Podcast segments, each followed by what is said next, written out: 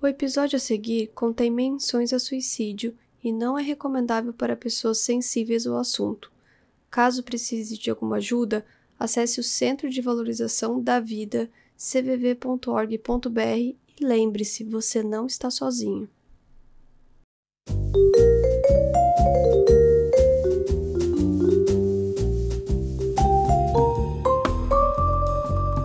Começando mais um Sintetiza Podcast e hoje o tema tá muito especial porque a gente estudou muito, a gente fez a tarefa, a gente assistiu um monte de coisa para poder falar um pouquinho mais de trazer um pouco mais de contexto para isso, eu tô aqui com a Vicky. Olá, pessoal. É, a gente vai falar hoje de K-pop. É um assunto que eu gosto muito, mas quando a gente entra nessa parte mais histórica, né, mais assim, contextualizada, eu diria, aí a gente tem que dar uma estudadinha a mais, realmente. E eu sou a Carolix, também virei K-popeira, um pouco de influência da Vicky também, que fica lá vendo os videozinhos de K-pop todo dia que eu sei. Acho que a Carol via eu trabalhando, e aí lá no cantinho tá lá os idols dançando ali, né? Sim, todo dia. Posso garantir que é mesmo mesmo. E bom, é. A gente vai começar com tudo do começo, vai trazer umas outras coisas mais pra frente. Mas antes, nós não tivemos e-mail dessa vez, então não vai ter leitura de e-mail. Então, só reforçando, aproveita para mandar o seu e-mail que a gente lê nos próximos. E a gente gosta muito de saber a opinião de vocês, se vocês estão gostando, o que, que mais a gente pode melhorar, quais os novos temas que a gente pode trazer e tudo mais. Então, vamos nessa? Vamos!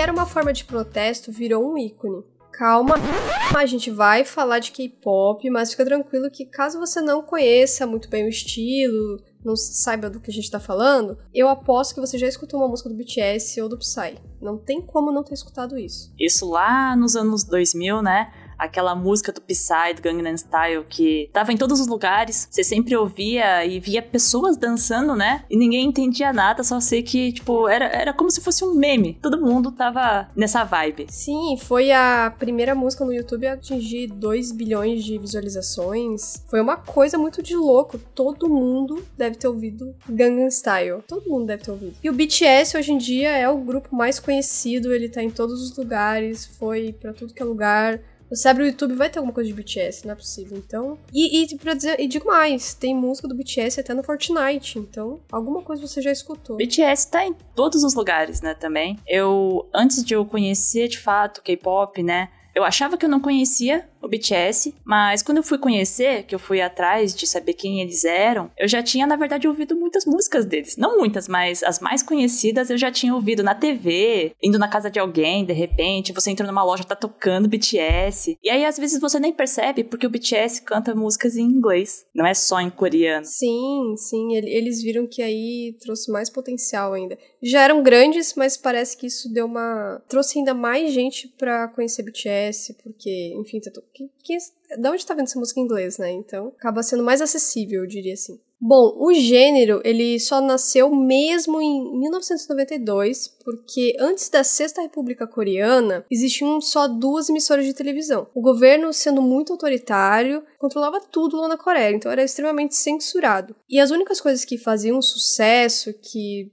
tocava direto, eram músicas que eles tinham culto à pátria, tipo a, a música A Republic of Korea. Então, para você ver só pelo nome da música, ela já já diz muito do que, que, tem na letra. E os debuts dos artistas, eles eram através de show de talentos que passavam na televisão. Também era uma forma do governo controlar o que, que faz sucesso, o que, que estreava, né? O que, que... que vinha dos jovens. É, é uma maneira de controlar. Então, era tudo muito fechado.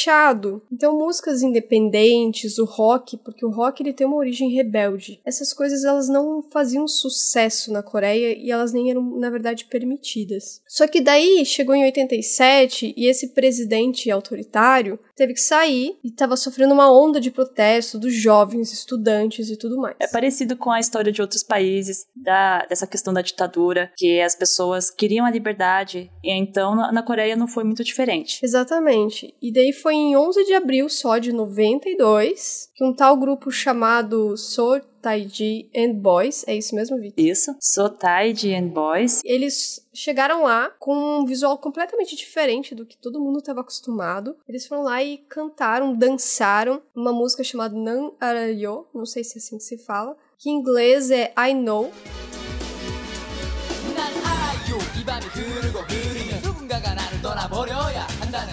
E ela, essa letra da, dessa música, basicamente, ela falava sobre angústias, temas bem adolescentes, é tipo a Avril Lavigne na Coreia. Por não ser esperado e super inusitado, ele não foi um hit para muita gente, mas não muita gente na verdade. Como ele era um show de talentos, então tinham jurados, e daí o que aconteceu? Os jurados foram lá e falaram: não, isso não condiz com o que a gente passa por aqui, as músicas que são mais uma pegada mais de pátria e tudo mais. E eles receberam umas notas assim baixíssimas. Foram reprovados, porém. Sim, falou: não, isso aí descarta, descarta. Só que daí o que acontece? Que na verdade quem que manda, na verdade, é o público. E o público achou incrível, falou: "Meu Deus, o que é isso?" Porque nessa época ainda não chegavam as músicas americanas na Coreia, como era tudo censurado antes, até 87, eles não tinham acesso às coisas de fora. Então, chega um grupo e faz, traz toda uma estética diferente. Roupas que, inclusive, depois que eles estrearam, todo mundo começou a usar na rua, começou a copiar, começou a sair em revista, virou um estilo. E eram umas roupas bem diferentes, assim. Mas por ser jovem, por ter essa. A galera queria imitar. Fez muito sucesso. Também você imagina, né? Só tocava, acho, né? Que músicas bem chatas, tudo era a mesma coisa. Sim. Com as mesmas roupas, tudo muito igualzinho. E aí chega alguém e faz uma coisa que não era.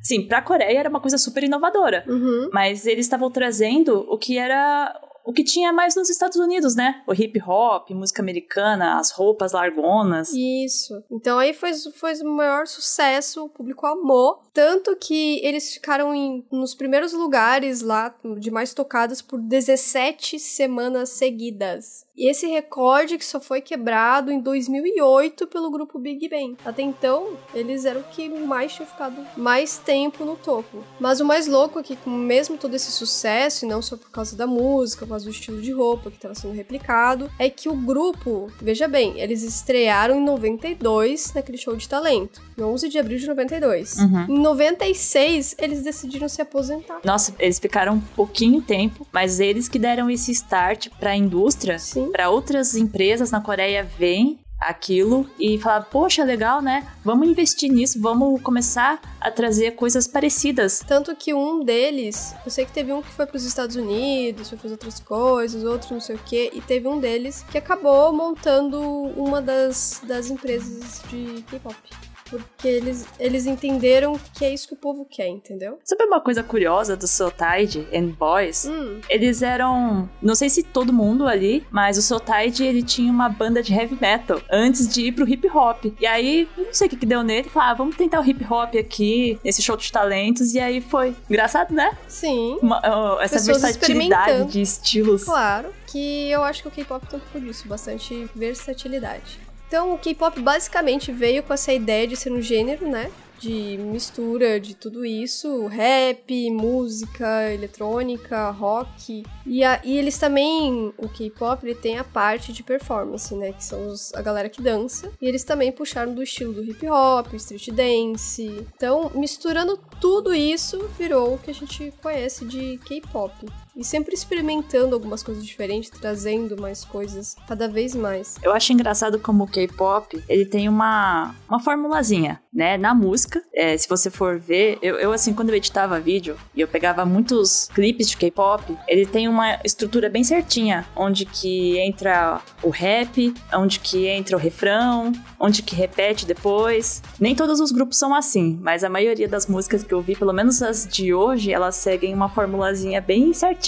E elas são bem. Elas grudam na sua cabeça, né? Sim, bem chicletona. É. E como o K-pop ele ajudou a romper essa censura que existia na Coreia, porque a gente eles pensam, eles estavam lá só escutando música, oh meu Deus, Coreia, como eu te amo, ó oh, Coreia, nós amamos você, melhor país, uhul, era isso. E, vie, começou a vir o K-pop. Então ele ajudou a romper essa barreira. E aí os MVs, que é o que a Vic tá falando dos clipes, que é como eles chamam os clipes, né? Eles são até hoje, para você ver como era tão forte a questão da censura, até hoje alguns são ainda considerados inapropriados para serem transmitidos na televisão. Tipo, até hoje, Blackpink, é, tem vários. Você pode pegar uma lista de, de MVs que foram censurados. E os motivos, eles são completamente estranhos, tá? Vai de contexto sexual a violência, ou então, sei lá, citaram palavras em chinês, japonês, ou até mesmo uma que eu vi lá que é extremamente bizarro, que é porque eles falam de infração de trânsito.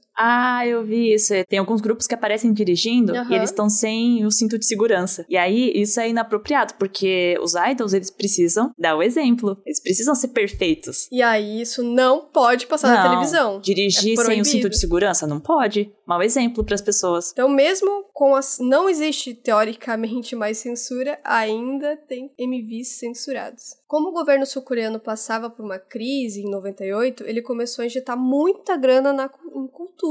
Por conta desse sucesso que fez aí, os, os boys aí, os so, Sotaiji Boys and Boys começaram a fazer muito sucesso, eles entenderam que, peraí, né? A gente, se a gente botar uma graninha aqui na, no departamento de cultura, acho que pode ser bom. E isso começou a dar mais destaque para a música popular. E depois acabou sendo apelidado esse departamento, o Ministério da Cultura, de Departamento de K-pop apelidado carinhosamente, não é o nome oficial.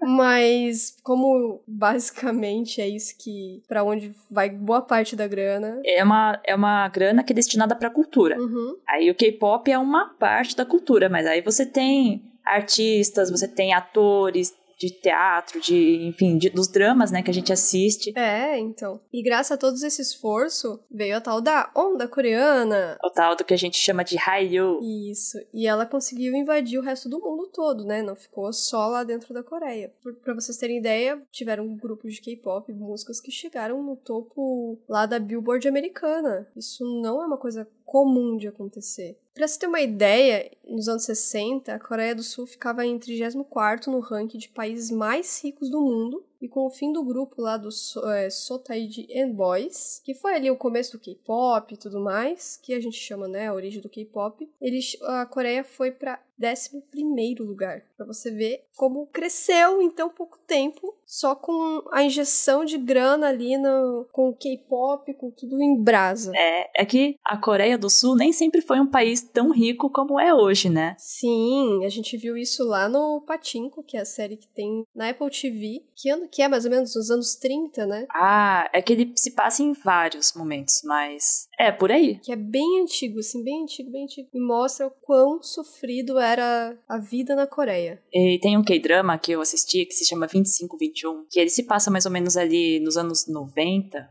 80, 90, que a, ele mostra como a Coreia estava em crise naquele tempo e como que a verba que era destinada para a cultura, na verdade, ela foi sendo cortada das escolas e aí muitas empresas quebraram na época e muita gente teve que desistir do sonho. Tipo, é, é um drama assim, tem umas partes que são muito tristes, mas ele ilustra bem essa crise que ah, acho que a Ásia toda estava sofrendo na época. Sim, é legal, né? Acho que vale a pena assistir. Em uma matéria no G1 de 2019, que a gente encontrou por aqui, eles falam que em 2005 o governo criou um fundo de um bilhão de dólares voltado para o K-pop. Estima-se que só o BTS movimente direta e indiretamente 3,7 bilhões ao ano na economia do país. Você tem noção disso? É muita coisa. Só o BTS. Um único grupo, hein? Exato. E que um a cada 13 turistas citou o BTS como motivo de escolher visitar a Coreia do Sul, diz o Instituto Hyundai. O turismo total no país triplicou nos últimos 15 anos. E essa matéria é de 2019. Agora, em 2022, que eu acho que teve ainda um boom maior, deve, esses números devem estar, assim, mais exorbitantes. Tamanho é o lucro investido e o crescimento que os MVs viraram referência no mundo todo. Uh, os MVs de K-pop, não sei se você concorda comigo, Vi, que eles viraram uma referência. Porque quando você assiste, é sempre um monte de coisa visual, colorido, com muita informação, extremamente bem produzido, fotografia incrível tudo impecável. Eu acho que qualquer MV que você vai assistir de um grupo que seja de uma empresa que tenha muito dinheiro ou até de uma empresa que seja um pouquinho mais humilde, você vai ver que a produção ela é muito incrível. Ela tem vários cenários, é gravado em estúdio, tem as coreografias, tem os idols que são lindos, com roupas também incríveis. É, tu, é tudo maravilhoso, na verdade. É, é detalhado. Tem até uma, um showzinho que eu vi do BTS. Era num programa americano tá? Só que eles era uma coisa meio acústica. Então não tinha assim palco, era uma coisa mais fechadinha, eles sentadinhos umas cadeirinhas assim. E eles estavam tão elegantes, até o aquele é o ponto que coloca no ouvido, combinava com o microfone, que combinava com a roupa e cada um tava de um jeito. Ai, é tudo bem pensadinho, né? É detalhes assim, nada nos MVs, nas roupas, na, nas apresentações está por acaso. É tudo muito. É... Muito perfeitinho, né? É, eu acho incrível e, e, dá gosto de ver. Tanto que quando sai um clipe novo do BTS, de manhã já, já ele vira Trend Topics, é uma loucura. Gente, nas primeiras horas já tem muitas e muitas visualizações. É uma coisa incrível. Tanto que eles não vivem só disso também, né? Show, MVs. Eles ficam alimentando o fandom com mais conteúdo. Cansa de ter música que tem, sei lá, várias versões da música música, o BTS tem muito disso. Uma música com muitas versões, e aí cada versão tem o seu MV, todo temático. Então, é, pensa, é, é uma coisa de doido. Normalmente eles lançam o MV, o clipe uhum. com, com a historinha que eles contam, e aí depois eles lançam uma versão só com a coreografia, porque a coreografia é uma coisa incrível. E aí eles apresentam em shows, eles vão em programas de variedades, eles fazem vlogs mostrando como que é a vida deles, que até aí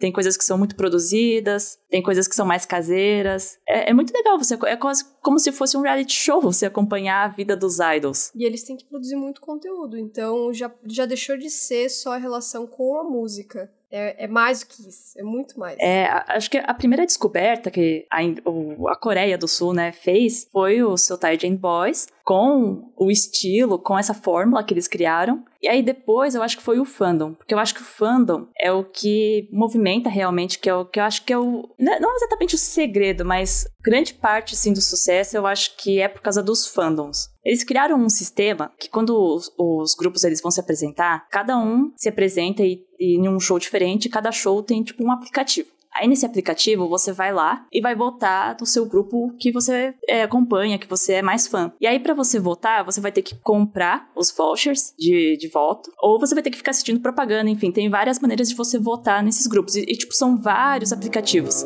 Meu Deus. É, ou seja, é só coisa infinita. Não para de, de ter. Tem. Durante os shows, eles também têm aqueles. que eu esqueci o nome, que é o stickzinho. Ah, o light stick? E o light stick. Isso, é. É aquela, aquele bastãozinho colorido que você leva no show. Quase da Sailor Moon, assim, sabe? E aí cada grupo tem o seu personalizado. É, daí tem gente que coleciona isso, porque vai em cada show, aí tem que comprar. Mano. Ah, é... eu queria muito um, só que ele custa caro. Tá vendo? É caro, e tá vendo? Pra nós aqui no Brasil é caro. É, porque aqui tudo também. Você vai comprar um álbum do.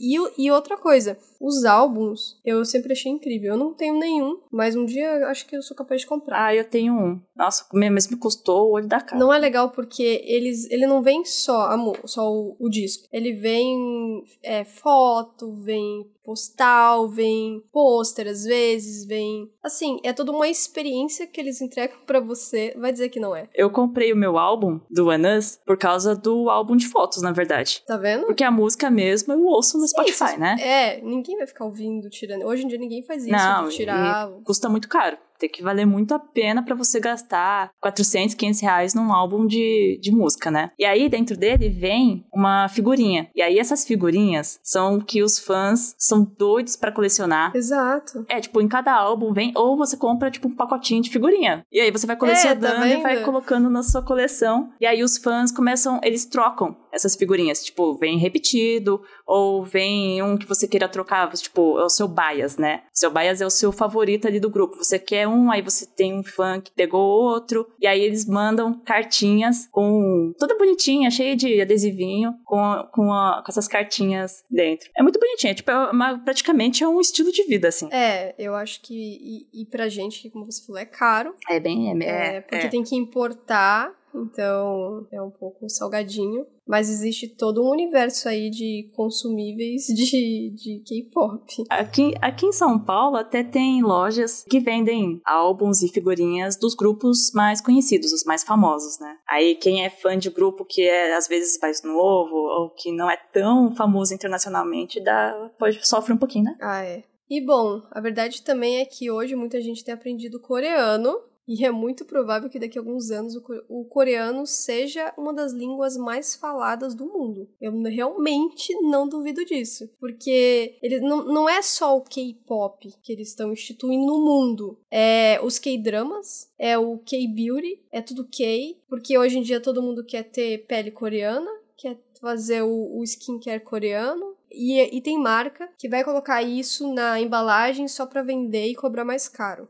E às vezes é um produto muito similar que a gente tem aqui. É só porque, ah, esse é. Veio, veio da Coreia. K-Beauty. Ou porque o idol que você gosta usa. Ou atriz lá do K-drama. Maquiagem. Então, é todo um universo que eles jogaram pro mundo e eu conheço sim gente que começou a estudar coreano recentemente por causa de BTS. Assim, eu, por exemplo, gostaria de estudar coreano. Tenho tempo? Não. Já estou estudando japonês, então eu acho um pouco confuso eu me dedicar a outra língua completamente diferente da nossa, sabe? É toda uma aprendizagem do zero. Teve um tempo que eu tava tentando aprender coreano junto com o japonês, porém, apesar deles serem, eu acho bem diferente a escrita, mas eu comecei a confundir a escrita coreana com katakana. É, então, por isso que Porque eu não... ela é escrita à mão, algumas coisas parecem katakana. Sim por isso que eu não vou me aventurar, mas eu até tenho curiosidade, porque eu assisto muito K-drama, enfim, escuto K-pop.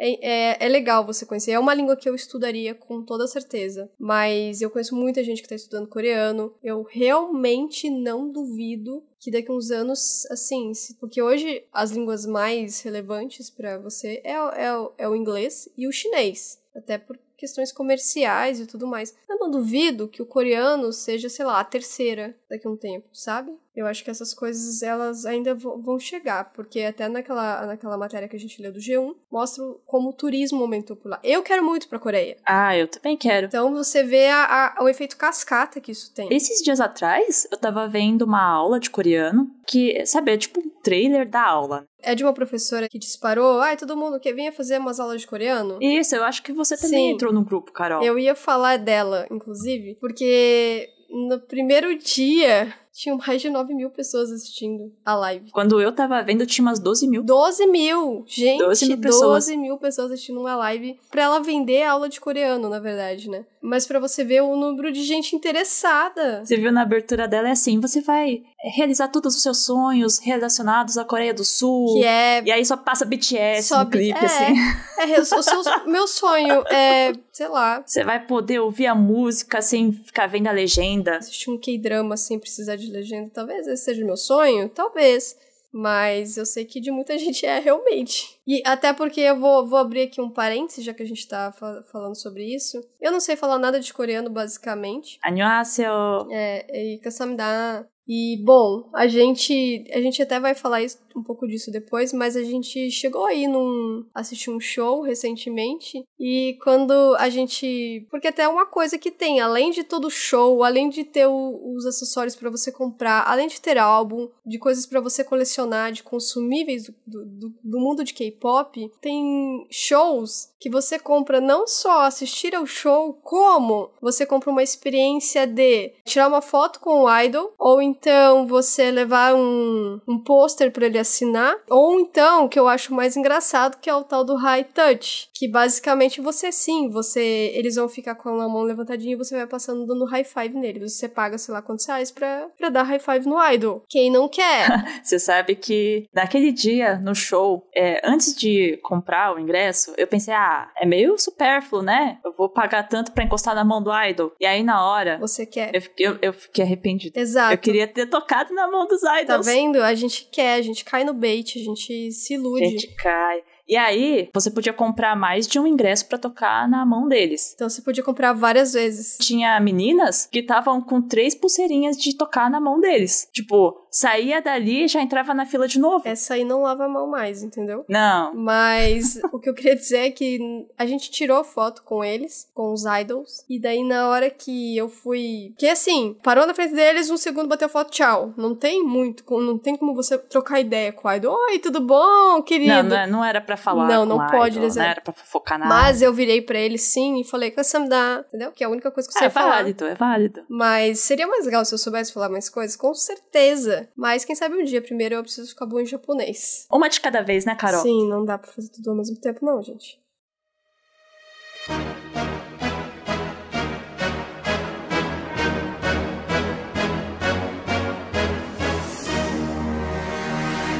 Como nem tudo é o que parece, o K-pop também tem um lado meio sombrio. o lado sombrio da força. é, tem mesmo, gente. Pesquisando por aí, você vê que o processo de seleção para um dia se tornar um idol porque tem gente que tem, desde criança, sonho de ser o idol. Então ele começa na infância e já é bem. É tudo muito conturbado, assim, tem umas coisas um pouco complicadas e eles reforçam um padrão de beleza que eu, assim, acho tenso. O que antes as pessoas criticavam muito, né, e tem às vezes um preconceito do K-pop, é que elas acham que os idols são todos muito parecidos. Eu não acho. E aí às vezes pode parecer um pouco preconceito com pessoas asiáticas e tal, mas eles são escolhidos pela beleza. Tipo, existe um padrão, assim, de rosto, de beleza que essas empresas é, escolhem, esses idols. E tem também a maquiagem, que eu também acho que elas são parecidas, as maquiagens que eles fazem. Às vezes tem grupo que eu via, assim, que era tudo muito uniformizado. E eu achava isso estranho demais. Mas uniformizado como? É, é muito, tudo muito parecido. Então, às vezes, assim, um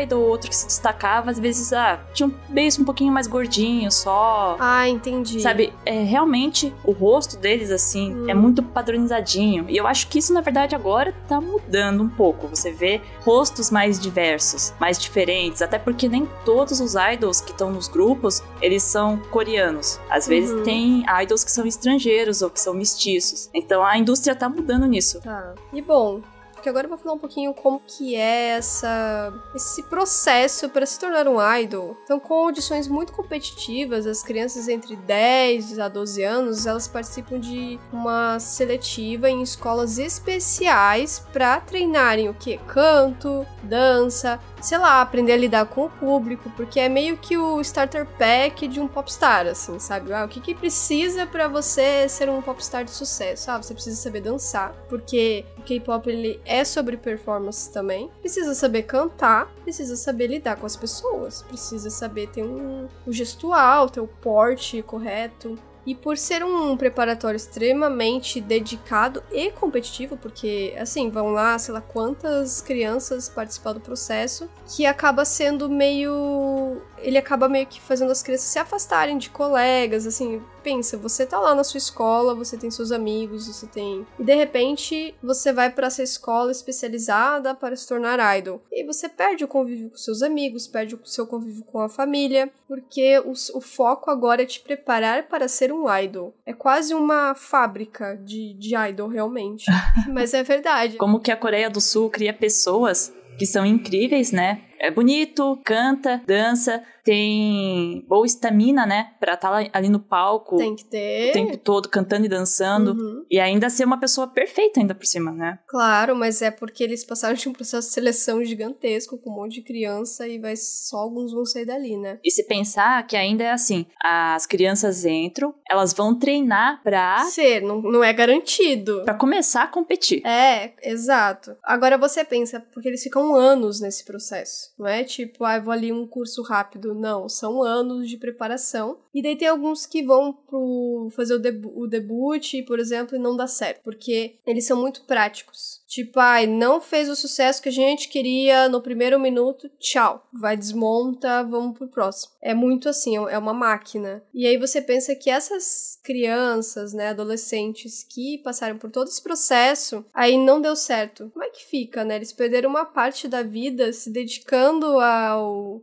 essa preparação e de repente não tem mais isso, sabe? Eu, eu até assistindo um documentário do Blackpink que tem na Netflix, ele mostra um pouquinho disso, de como tinha gente que depois ficou mal, porque não tem. Porque depois como é que fica, né? É, ainda que esse documentário do Blackpink, eu achei ele bem positivo, porque ele tá falando da história de idols que deram super, super certo. Uhum. A, o Blackpink faz super sucesso. É, acho que é um, era ou é o maior grupo feminino de. E aí elas tocam mais ou menos no assunto de quando elas eram novas, e aí elas foram encontradas, né? Ela, não sei se todas uhum. elas não era exatamente pretendiam ser idols, mas aí tinha um mulher ali que viam elas dançando e cantando, que tinha talento, e aí chamaram elas para serem trainees, para treinarem. E aí dali elas teriam que desenvolver o talento, e aí por um acaso elas deram muito certo as quatro juntas. Isso. Porque além de tudo ainda tem que rolar sincronia, tem que ter uma química boa. Sim. Mas elas no comentário elas mencionam colegas que elas tiveram, que não foi bem sucedido. É... Mostra como é a, a, Porque é uma pressão muito grande. Até teve uma delas que entrou um pouquinho mais tarde, entrou um pouquinho mais Sim. velha, né? E aí ela achava que, assim, ah, eu, parece que eu tô meio atrasada, que eu não, não tive, tipo, um tempo a menos para treinar.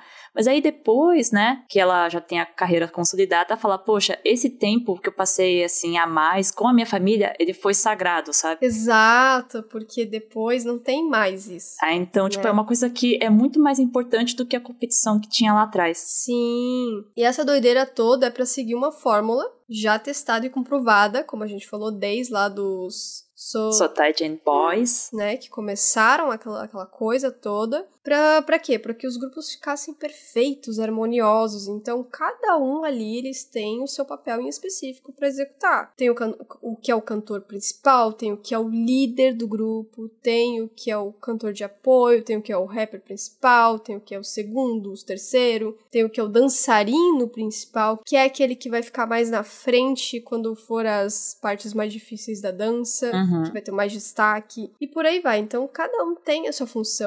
e, e tem, e tem o maquiné. é, e tem isso também, que é engraçado porque o maquiné é o, é o termo que eles usam, ou não sei se é, é a tradução literal, de mais novo. É a pessoa mais nova do grupo. E tem, tem casos em que a função dele é real ser o mais novo do grupo. Ponto. É só, é só ser a pessoa mais fofinha, Isso. a pessoa mais inocente, ingênua. Raramente, tipo, quando você vê show, assim, de K-pop, os meninos, eles gostam de levantar a, a blusa, a camiseta, assim, para mostrar o tantinho, Sim. né? É, porque daí as pessoas vão à loucura. Raramente você vai ver o Maquiné fazendo isso. É, porque ele é um novinho, então ele ainda... Não é para sensualizar a pessoa mais novinha do grupo. É, e às vezes, sei lá, ele é um ano mais mais novo do que todo mundo, mas ele é o mais novo, entendeu? Então tem essas coisas. Então imagine que é tipo os Vingadores, sei lá. Cada um tem seu papel, sua habilidade, é mais ou menos por aí. Que além de ser bonito, dançar bem, sim. cantar bem, né? Sim, Ter, tipo, sim. pra formar um grupo, eles também fazem uma análise de personalidades para que para que seja um grupo assim que você consiga que, que, os fãs consigam se conectar e falar, ai, sabe essa cultura de você escolher esse aqui é o meu bias porque ele é o mais timidozinho ou porque o outro é mais alegre, esse tipo de coisa. Tem variedades é. de personalidades. Então, não falta treinar pra se formar um grupo também, né? É verdade. Mas com toda essa preparação desde cedo, eles precisam sempre demonstrar uma imagem de exatamente isso, né? Serem gentis, educados, jamais se envolverem em qualquer tipo de escândalo, meu Deus. Não pode. De jeito nenhum. Que isso? Drogas, que, não, jamais. drogas é um negócio muitíssimo sério. Pesadíssimo, na... não pode. Ai, alcoolizado, é. Não pode brigar com ninguém, não pode. Tem que ser perfeito. Até a questão de romance é meio tabu, assim, não, não pode. Os, os idols. Eles não podem namorar. Eles não podem Não é permitido, porque eles têm que passar essa imagem de que eles sempre estão disponíveis. Eles namoram com o fandom. Com as fãs, com os fãs, entendeu? Eles estão ali para eles, porque você, como fã, vai olhar para eles e falar: Nossa, será que um dia eu tenho chance? Sei lá, pra, pra você ficar nessa ilusão. Então eles não podem de jeito nenhum. Mas essa questão, se você for parar para analisar, é muito mais antigo do que os, os o grupo lá, o Soul Taiji and Boys, que é o início do K-pop, porque na década de 60, nos Estados Unidos, a gente tinha os Beatles. E eles assim, se você for comparar, eles eram o que é um grupo de K-pop hoje, só que é verdade. americanos na década de 60. Eles, eles tinham um padrão de usar as roupinhas, tudo iguaizinhas, tudo bonitinho, tudo certinho. O corte de cabelo, que você pode até assistir em alguns filmes dos Beatles, explica sobre essa questão do corte de cabelo. Então todos tinham o mesmo corte de cabelo, certinho. Porque tinha que seguir a estética que era imposta ali, para ser uma coisa comercial, as músicas mais com apego comercial. E eles também, no começo, não podia dizer que, ai, tem namorado. Tá namorando, né? Então, essas coisas que são impostas no K-pop hoje, elas já vêm lá de trás, porque se entende que o, o grupo, né, os ídolos, eles precisam ter essas essas é, essas virtudes, né? E isso para fazer o sucesso, porque afinal de contas é tudo muito comercial, né? É o que vende. Tanto que os Beatles, depois que eles amadureceram mais, quiseram sair dessa, dessa pegada, aí começaram, ah, a gente quer fazer coisa, mas o que a gente tá afim de fazer. Ah, já tá famoso, já, já consolidou a carreira. É, porque antes a gente tinha que fazer as músicas que eram, tinha que ser as, essas musiquinhas que são mais chicletonas, igual são as músicas de K-pop. Aí eles, ah não, a gente quer fazer o que a gente quer fazer, sabe? Experimentar, trazer coisa diferente, quero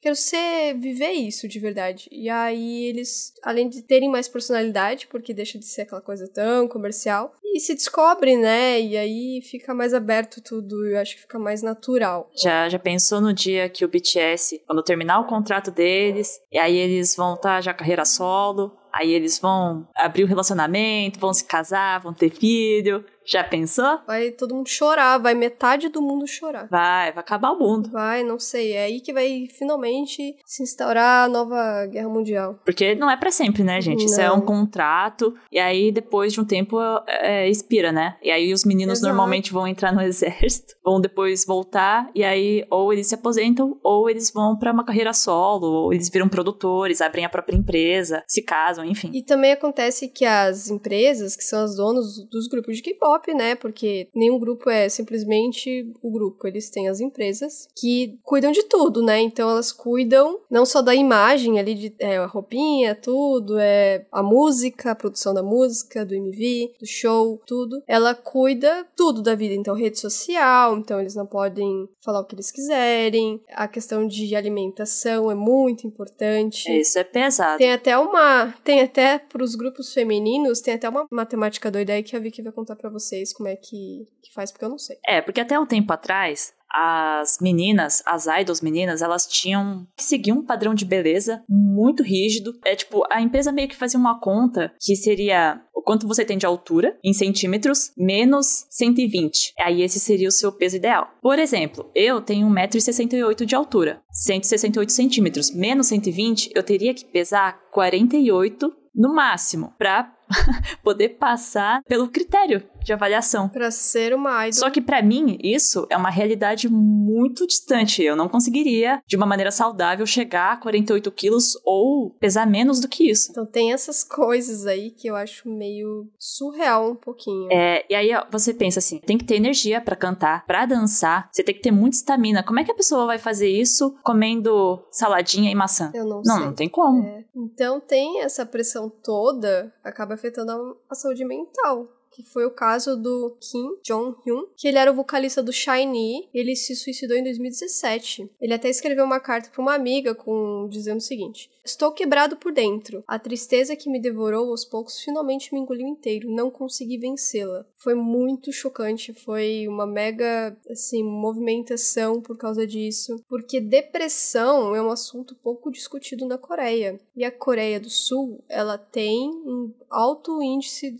de suicídio. E esse suicídio dele, como idol, né? Ele tem que prezar pela imagem de que tá sempre feliz, tá sempre alegre, e ele tem que passar isso para as pessoas. Parece que a morte dele foi uma coisa muito repentina. Eu falei, nossa, como assim ele se suicidou e ainda mais assim apresentava um quadro de depressão? Então foi uma coisa é. muito, muito chocante, porque o Shiny é um grupo muito famoso. É a mesma coisa que hoje, né? O BTS, a, a, a gente sempre acha que eles estão felizes porque você, você que é fã do BTS acompanha é, os vídeos deles meio vlog, acompanha as brincadeiras, parece que eles se amam, se adoram, tudo feliz. Ai, que lindo, tudo BTS, show incrível. Às vezes um deles ali, sei lá, tá com depressão profunda, não conseguiu lutar contra isso e de repente se mata, sabe? É muito pesado. Tem um grupo, o ATEEZ, ele é um grupo relativamente novo. Um dos integrantes, há um tempo atrás, ele foi meio que afastado do grupo por questões de saúde. E aí ele tava com um quadro assim de ansiedade, de depressão. Essa notícia é, é uma coisa assim que chega com surpresa. Pelo menos eu fiquei surpresa porque o Eitis para mim, todos eles passam um ar de muita confiança. E quando eu via vlogs,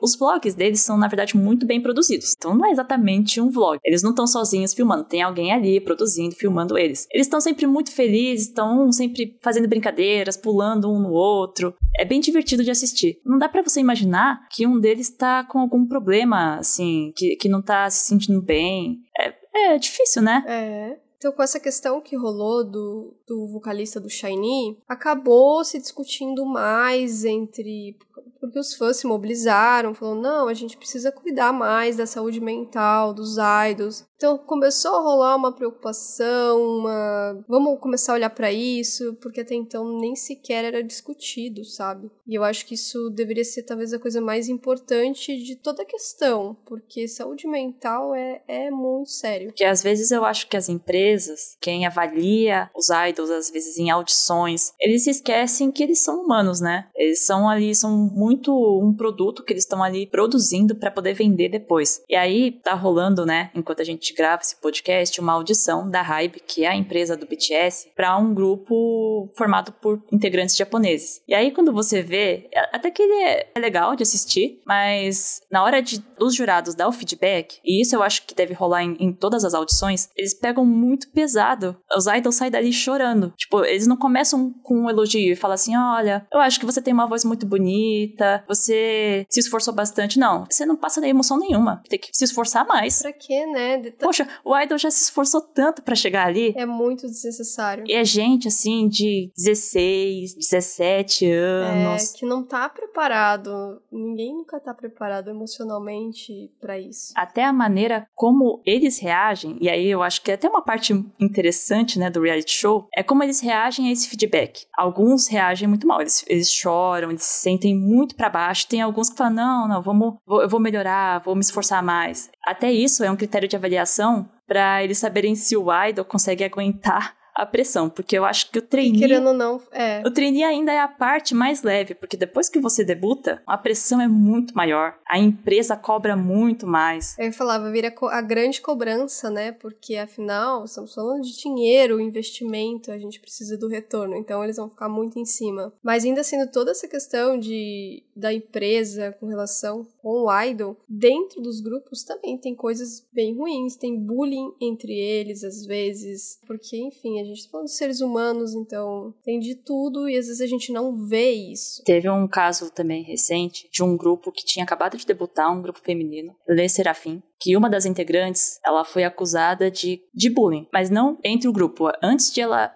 entrar nesse grupo, antes de ela debutar, ela praticava bullying com os coleguinhas na escola. E aí uma dessas colegas da escola que sofreu bullying, ela teve problemas muito sérios, teve uma tentativa de suicídio, então, tipo, é um escândalo muito muito horrível para alguém que acabou de entrar na indústria de K-pop, acabou de debutar, sabe? E aí a, a Hybe, ela demorou para ter uma posição um posicionamento em relação a esse caso. E coisa assim que os fãs não toleram mais isso. A Sim. gente não tá assim, eu, eu não vou apoiar um grupo que faz bullying com alguém. Sim. E nesse caso em específico, não teve ninguém que testemunhou a favor dessa idol, sabe? Hoje, né, essa idol já saiu desse grupo. De um modo geral, o fandom internacional, eu acho que ele é muito importante. Que existem coisas dentro da cultura coreana que, que as pessoas veem como normal ou que ninguém fala nada a respeito. E aí, quando os fãs de fora veem isso, eles não toleram. E aí, os grupos têm que meio que se abrir, né, pra,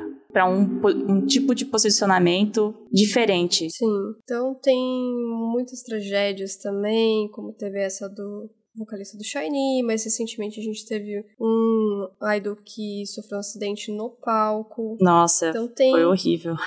É, tem, lembrar. é, tem muitas coisas que acontecem.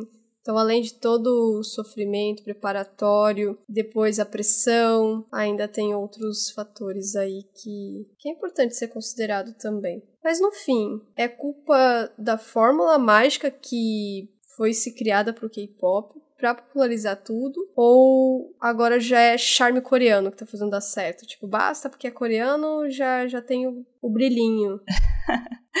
Eu acho que o BTS, só de cantar músicas em inglês, abriu portas. É, muitas pessoas começaram a ouvir. E aí outros grupos, eu, eu não sei se é, é a beleza deles, chama muita atenção. Enfim, é, é, tudo uma coisa muito mágica. Eu acho que é um pouco de, dos dois, né? Uhum. Tanto da fórmula, que eles entenderam que é a fórmula do sucesso, como também agora, como já tá consolidado, o brilho coreano já, já chega chegando. Já viu assim, ó, ah, vai estrear um grupo novo coreano e tal. Aí as pessoas já estão lá. Já estão de olho. Já, já tem muitos fãs, já tipo, já tem um fandom ali querendo saber o que que... Nem debutou o grupo direito e já estão lá, sabe? É, porque que nem, ah, é um drama coreano. Opa, deixa eu ver entendeu? Uhum. Você já. Porque, querendo ou não, a gente tá falando de fórmula do K-pop, mas os K-dramas também têm as suas formulinhas ali que eles já seguem. Tem o padrãozinho que sabem que funciona e, e, e, eu não vou criticar. É que a gente já tem uma. A gente já espera uma, uma qualidade, sabe? Já. Você sabe que não vai ser menos do que você tá esperando. Não. E aí eu acho que é por isso. É. Então acho que é meio por aí também.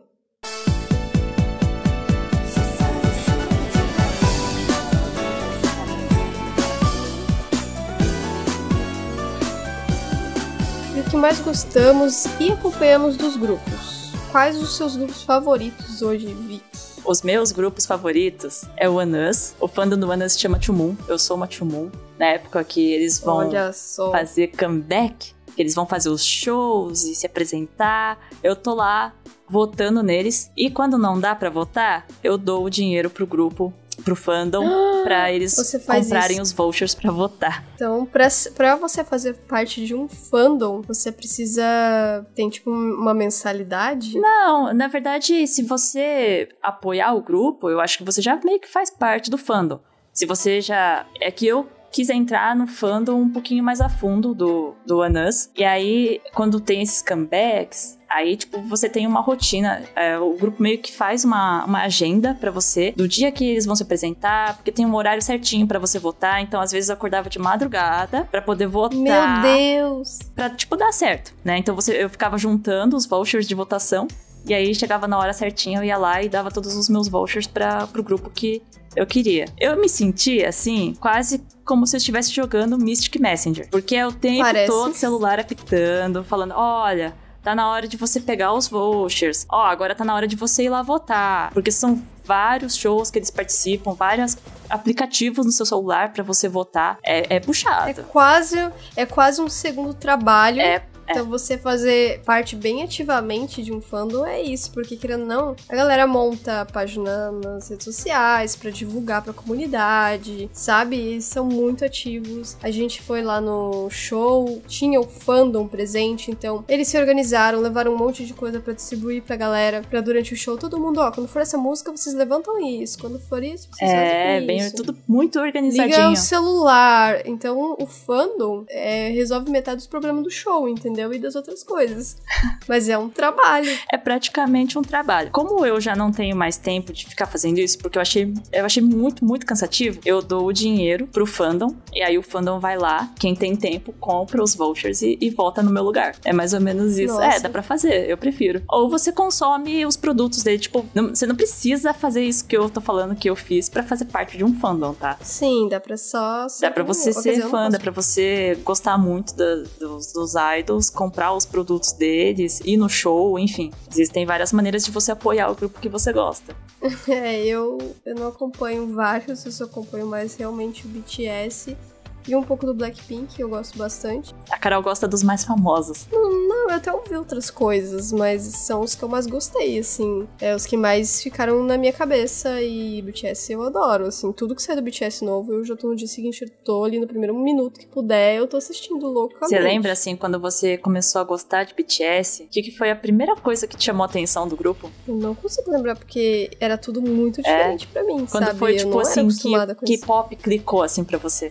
Eu não sei, eu acho que quando a música começou a ficar repetindo na minha cabeça, sabe? Ah. Quando eu vi, ah, eu. Que, que, aí eu entendi que eu tava gostando daquilo. Porque às vezes tem isso, já aconteceu com bandas comigo e tudo mais, que eu escuto uma primeira vez eu fico assim. Não é que eu não gostei, mas eu também não super gostei, sabe? Ficou aquela coisa estranha, assim, não, não virou. Aí daqui a pouco você escuta de novo. É, ainda não.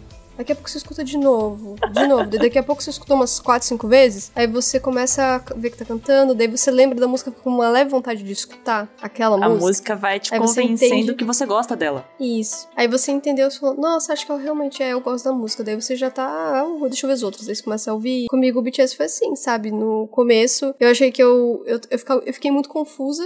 Porque eu não era acostumada ao universo do K-pop. E como a gente falou aqui, ele tem, ai, muitos termos, muitos papéis, é muita gente, tem grupo que tem, sei lá, trocentas pessoas no, no grupo. E aí você decorar o nome de todo mundo, e aí até você entender o que tá acontecendo, porque por que tem tanta gente, afinal de contas, é, entendeu? É que parece eu questionava isso. um universo muito fechadinho, né? Eu não entendia, por que que tenta... De repente mudou, e no mesmo MV eles mudam de mudam o cabelo, mudam tudo umas 20 vezes, daí eu ficava muito perdida. Porque eu tava tentando entender o que, que cada um fazia. Aí de repente um tá com o cabelo rosa, daí ele já não tava mais com o cabelo rosa na outra cena, daí voltava com o cabelo rosa. Eu ficava muito confusa. É. E, e os, os, MVs, eles são isso, são muita, sei lá, muita coisa acontecendo na, na, sua, na sua frente. Eu não sabia o que olhar, eu ficava muito perdida. Acho que para mim o primeiro impacto foi, fiquei perdida. Mas aí passou e hoje sei lá, eu vejo a sombra de um deles, eu sei quem é, de longe. É muito esquisito quando você começa a mergulhar nisso. Aí você começa a aparecer mais coisa relacionada, daqui a pouco você tá vendo outras coisas, e aí você tá nesse mundo. BTS realmente entrou na sua cabeça. Entrou, entrou muito. E quando eu comecei a escutar também, que foi pelo BTS, eu, eu tive essa mesma sensação que você teve, mas eu, eu não gostava disso, na verdade. É, o K-pop, para mim, ele só foi me clicar quando eu fui ver coisas do Stray Kids, e aí eu fui ver como eles produziam, o processo deles de produzir a música. E aí, para mim, depois que eu vi esse processo, ficou bem claro o que, que cada um fazia no grupo, qual era o papel de cada um deles, o que, que o líder faz, né? Porque eu nunca sabia o que, que o líder fazia. É, então, é uma confusão. É. Daí você vai ler um site diz uma coisa, outro faz outra, e daí tá, gente, não tô entendendo nada. Mas aí você acaba se entendendo melhor como as coisas funcionam, apreciar as músicas, e vai é. indo, né? Mas para mim, o primeiro momento ele foi muito, ah, meu Deus, o que eu vou fazer agora, sabe? Tipo, ai meu Deus, eu não manjo nada. Que hoje em dia eu gosto muito das músicas, eu fico ouvindo o tempo todo. Mas sim, eu, eu, o que eu gosto sim. mesmo é de ver os bastidores, de ver os vlogs. Eu adoro ver Idol cozinhando, Idol é, fazendo as é gincaninhas que eles fazem. Isso é muito interessante. E não tem nada mais legal do que depois que você tá engajada com o grupo, aí de repente um daqueles idols tá num, num drama que você tá assistindo. Então você vai se envolvendo cada vez mais com tudo. Você fica tudo conectado e você, quando vê, só tá falando por isso que daí você quer estudar coreano, entendeu? Ah, ainda, ainda falando disso, deles aparecerem em dramas, tem muitos idols agora, os meninos muito bonitos, que estão fazendo BL agora. Acho que é uma onda. Acho que é tipo, vai ficar, tipo, de repente tem um monte de idol vai fazer BL. E eu tô muito feliz. e pra quem não sabe, BL é Boys Love. Então a gente ainda vai trazer um, só um podcast só disso. Mas sim, tem muita coisa acontecendo. Mas vocês sabiam que a gente fala de K-pop, grupo e tal, mas não tem só grupo de K-pop. Tem banda de K-pop também. Afinal, o show que a gente foi foi de uma banda de K-pop. Foi do Chuzi. A gente, a gente falou que a gente foi no show, que a gente tirou foto, que queria pegar na mão deles, e a gente não falou qual era o nome deles, Quem né? Quem era? era o Tio Z. Eles são uma banda, banda porque eles tocam instrumentos. E são umas músicas bem pop. Tem, as, tem um pouco da estrutura que tem esses grupos de K-pop. Tem o líder, tem o que é o rapper. Aí só que daí tem o baterista, tem o baixista. tem o guitarrista principal. E a gente gostou muito da experiência de ter ido ao show do Tio Z. O momento, o auge do show foi quando o Jun tirou a camisa no meio do show. O baterista tirou a é, camisa é, no meio é do show. Daí Nossa, todo mundo ficou enlouquecido. Ficou. É, bom, não, não, existem pessoas feias, né? Então, é igual no Final Fantasy. Não existem pessoas feias no mundo de K-pop, né? Todo mundo é bonito. Quando alguém fala, nossa, o fulano é bonito, né? É, é muito, muito abstrato o que você acabou de falar. Porque todo mundo é bonito. Todo, todos são é. bonitos, né? Não existe é, padrão Final Fantasy. Mas bem, e para fechar com uma notícia muito quentinha, hein? Vai ter mais BTS esse ano, sim, porque para quem não sabe, caso você esteja meio perdido, o BTS ele meio que entrou em um hiatus para focar na carreira individual de cada um.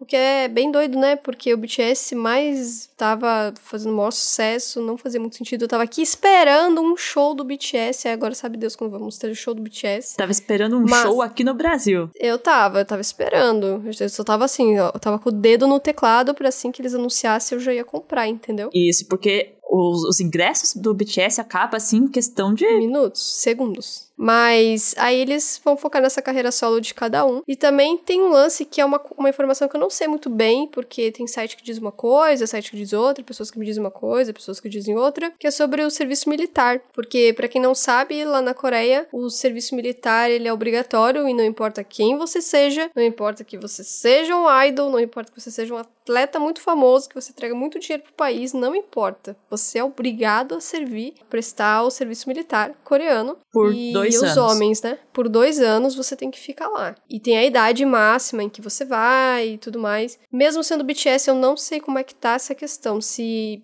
com esse hiatus eles vão aproveitar para despachar os idols pro, pro serviço militar. Olha, até onde eu vi, o BTS, por ter ganhado prêmios, por exportar a cultura coreana, eles não foram dispensados do exército, porém, eles ganharam uma permissão, é, a idade deles se estendia até os 30 anos. Aí, no caso, então, o Jin, que já deveria estar no exército, ele tem até os 30 anos para poder entrar. Então, ele não vai precisar interromper a carreira dele que tá no auge para prestar o serviço militar. Mas vai interromper, entendeu? Porque o idol, no fim, assim, ele tem que dar o exemplo e prestar o serviço hum, militar. Sim é um exemplo de cidadania, né? Ele é. tem que fazer, tipo, não é diferente das outras pessoas. Na verdade, ele é, mas ele tem que passar essa impressão de que ele não é.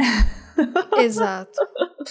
seria, seria incrível se os idols não tivessem que pausar para ir pro exército, mas mas acontece. Mas, segundo nota divulgada em rede social pelo BTS News Brasil, é o seguinte: o BTS anuncia a canção da Copa do Mundo para a Copa do Mundo FIFA 2022. De acordo com vários meios de comunicação nacionais e estrangeiros, o BTS lançará a canção da Copa do Mundo no segundo semestre. Então, vai ter BTS este ano, apesar de a gente achar não vai ter, porque eles tinham anunciado, eles fizeram um mega evento, uma festinha, para anunciar que eles iam entrar em atos. A galera ficou tão triste, foi um chororô imenso, né? Porque, ai meu Deus, eu fiquei triste, confesso.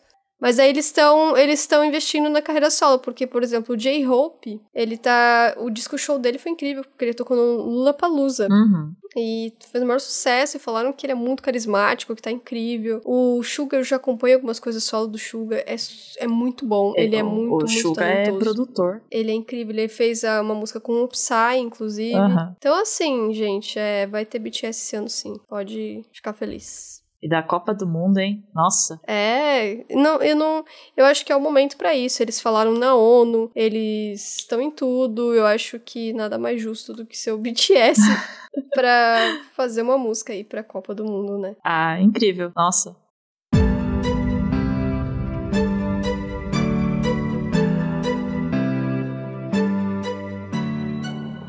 Chegamos ao fim de mais um podcast, mais um episódio. Esse ficou extremamente longo, porque a gente falou bastante e a gente ainda tentou sintetizar o que a gente queria dizer, mas é muita coisa para falar de K-pop, porque não tinha como falar sem falar do começo, sem falar de onde veio e falar de algumas coisas e apontar, que eu acho que né? são... Algumas questões aí do K-pop que às vezes são meio problemáticas, mas acredito que está mudando. É, que é importante discutir, a gente fala sobre também. É sempre tudo na vida, acho que é importante a gente gente olhar para todos os lados, não ficar só, ah não, porque é lindo maravilhoso, eu amo. Mas calma aí, vamos, vamos olhar pro lado também, ver que tem coisas ali e dar atenção que merece. Obrigado então quem acompanhou a gente. Vicky, onde as pessoas te encontram? As pessoas me encontram nas redes sociais como Raposa Vic, VYK. Eu normalmente eu tô no TikTok, eu falo sobre dramas asiáticos e boys love, a maioria deles. E eu falo bastante de K-pop até. Não, não muito, mas eu gostaria de falar mais. Quem É, sabe? a gente teve a oportunidade hoje de falar. E Aham. quem sabe a gente traga mais coisas. Eu, eu, vocês me encontram em todas as redes. Todas não, vamos lá. Twitter e Instagram. E Twitch, como Carolix. A gente costuma gravar esses podcasts em live. E a gente espera o e-mail de vocês também, tá? Que a gente quer contar com as ideias, com as sugestões, com as críticas, com tudo que vocês têm a oferecer pra gente. No e-mail sintetizapod.gmail.com, então é sintetizapod.gmail.com. Manda lá que a gente lê no próximo episódio. E aí, se você for K-popeiro, K-popeira, fala pra gente qual que é o seu grupo favorito, o que, que você acha de tudo isso que a gente falou aqui. a gente espera seu feedback. Se você já sabia dessas coisas, se você se interessou, começou a ouvir BTS hoje por causa disso, conta aí pra gente. E até semana que vem. Até, Tchau, tchau. beijinhos.